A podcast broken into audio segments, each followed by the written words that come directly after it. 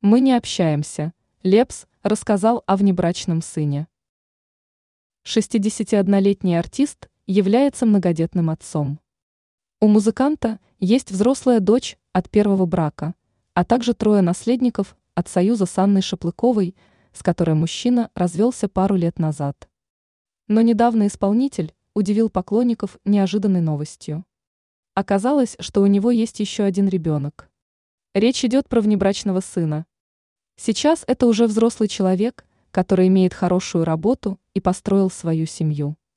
Лепс видел его только раз. Известно, что они никак не поддерживают связь. Я не общаюсь. Я видел один раз. Он уже очень взрослый. Там есть семья, лезть туда не нужно, цитирует его Стархит. Добавил представитель российского шоу-бизнеса во время интервью с представителями прессы, и то, что не только у него есть внебрачные дети.